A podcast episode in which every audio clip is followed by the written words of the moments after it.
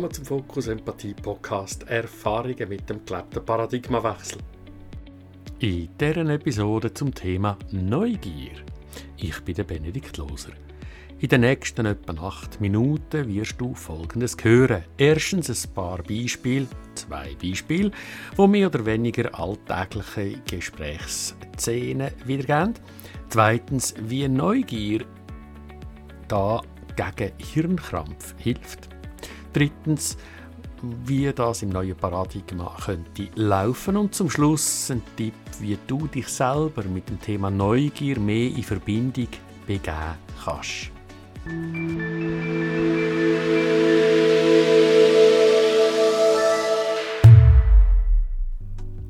Also ich meine, die zwei Sachen sind nicht gleich. Die muss man auseinanderhalten. Mir ist aber eine grosse, ganzheitliche Sicht wichtig. Wir können doch nicht die einzelnen Aspekte außer Acht lassen. Äh, schon nicht, doch das große Ganze, wie das zusammenspielt, ist zentral. Da, da, dann verlieren wir aber auch die ganz wichtigen Dinge von diesen unterschiedlichen Sachen. Oder ein anderes Beispiel. Du, das hast du super gemacht. Hm? Wirklich, so lässig. Ich ha, hat mir so gut gefallen. Schon gut. Du, du, es ist mir wichtig, dass ich dir meine Wertschätzung kann ausdrücken kann. Okay, ist angekommen. Uh, schwierig. Danke halt. In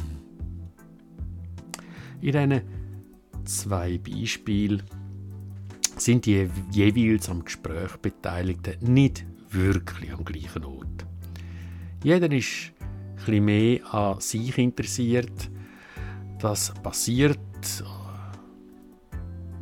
was passiert oder was man sich vorstellt oder was soll gehört werden, was man will.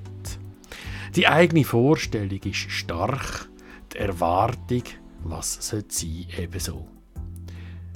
Ich kenne das gut. Manchmal kann auch ich noch schwer loslassen von dem, was ich in mein Dreibuch vom Leben geschrieben habe.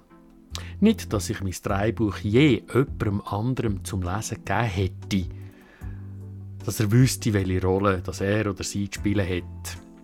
Sie würden sich ja höchstwahrscheinlich nicht so einfach genau an das daran halten, was dort drin steht so macht mich jede Reaktion, wo anders ist als meine Vorstellung, bisschen enger. Der Druck steigt und der Drang, der andere, die andere sollte mich doch endlich verstehen, steigt auch.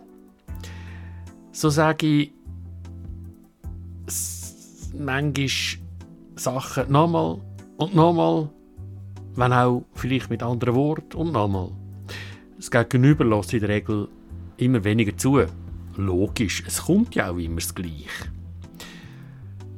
Dem sage ich äh, ein bisschen schalkhaft Hirnkrampf. Mein Hirn verkrampft sich in solchen Moment um genau eine Art, wie sich die Sachen jetzt sollen abspielen Nur wenn es genau nach meiner Logik weitergeht, kann ich wieder entspannen.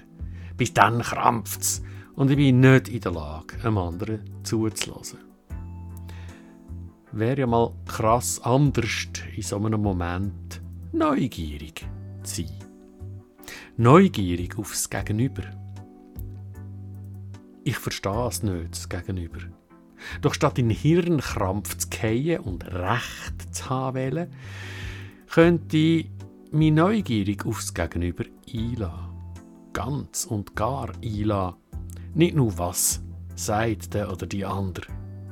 Was treibt der andere Mensch jetzt gerade an? Was braucht der Mensch? Was befürchtet der Mensch? Was wünscht er oder sie sich? Und so weiter. Je länger und je vollständiger ich wirklich neugierig ins momentane Leben vom anderen eintauche, desto mehr wird ich es verstehen, das Gegenüber. Und meine Logik ist da dafür nicht gefragt, ja auch nicht wirklich hilfreich, es ist ja nur meine Logik. Trotzdem wird ich es gegenüber verstehen. Vollständig, mitfühlend verstehen. Es ist am Anfang eine rechte Herausforderung, den eigenen Hirnkrampf zu merken. Wenn er schon am Kommen ist und dann neugierig die eigene Logik, die eigenen Erwartungen und Vorstellungen auf die Seite zu stellen und können erst recht dann wieder neugierig aufs Gegenüber sein. Doch das kann man üben. Ich sehe in vielen Seminaren, wie oft die Verbindung zwischen zwei Menschen abbricht, weil einer von beiden die Neugier verliert und sich im eigenen Hirnkrampf hingibt. Auch in Gruppen ist das oft bedauerlich festzustellen. Da kommen sich die einzelnen Menschen von dieser Gruppe näher und näher. Es entsteht ein Fluss, ein Feld miteinander.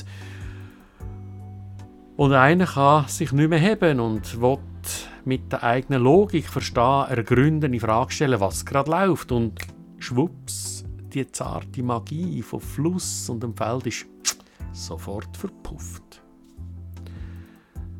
Natürlich kann man von außen mit Empathie dem vom Hirnkrampf Befallenen zur Entspannung verhelfen. Für mich noch viel mehr zum Feiern ist es, wenn ich mich mag selber in der Neugier behalten. Dann bleibe ich im Fluss und in der Verbindung, erlebe das andere ganz und gar und tief und mein Leben bereichert sich sofort. Die zwei Beispiele vom Anfang, wie könnten die dann mit Neugier ablaufen. Bitte nimm das nicht wörtlich, es geht nicht darum, was gesagt wird, es geht um die Neugier. Also. Also ich meine, die zwei Sachen sind nicht das gleiche, die muss man auseinanderhalten. Hm, interessant, dass du das als zwei Sachen siehst. Magst du mir mehr erzählen? Ja, natürlich, das sind zwei völlig verschiedene Sachen, Dinge, äh, die, die ganz unterschiedlichen einzelnen Aspekte, die man nicht kann außer Acht lassen. Hm, die ganz unterschiedlichen einzelnen Aspekte sind ganz wichtig für dich. Die sollten wir wirklich anschauen.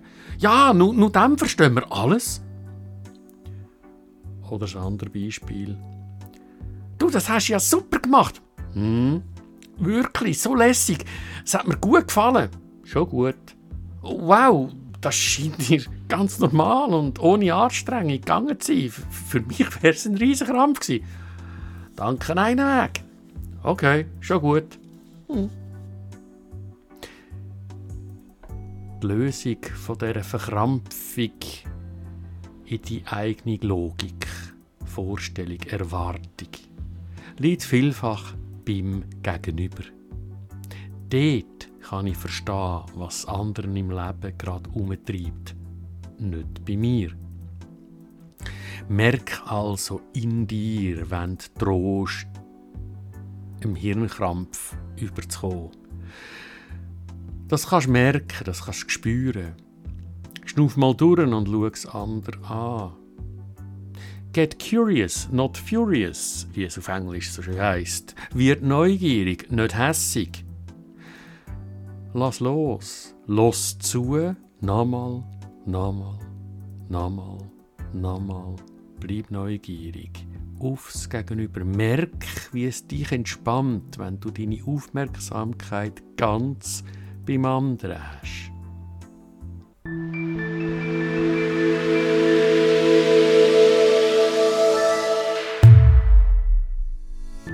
Danke fürs Hinhören.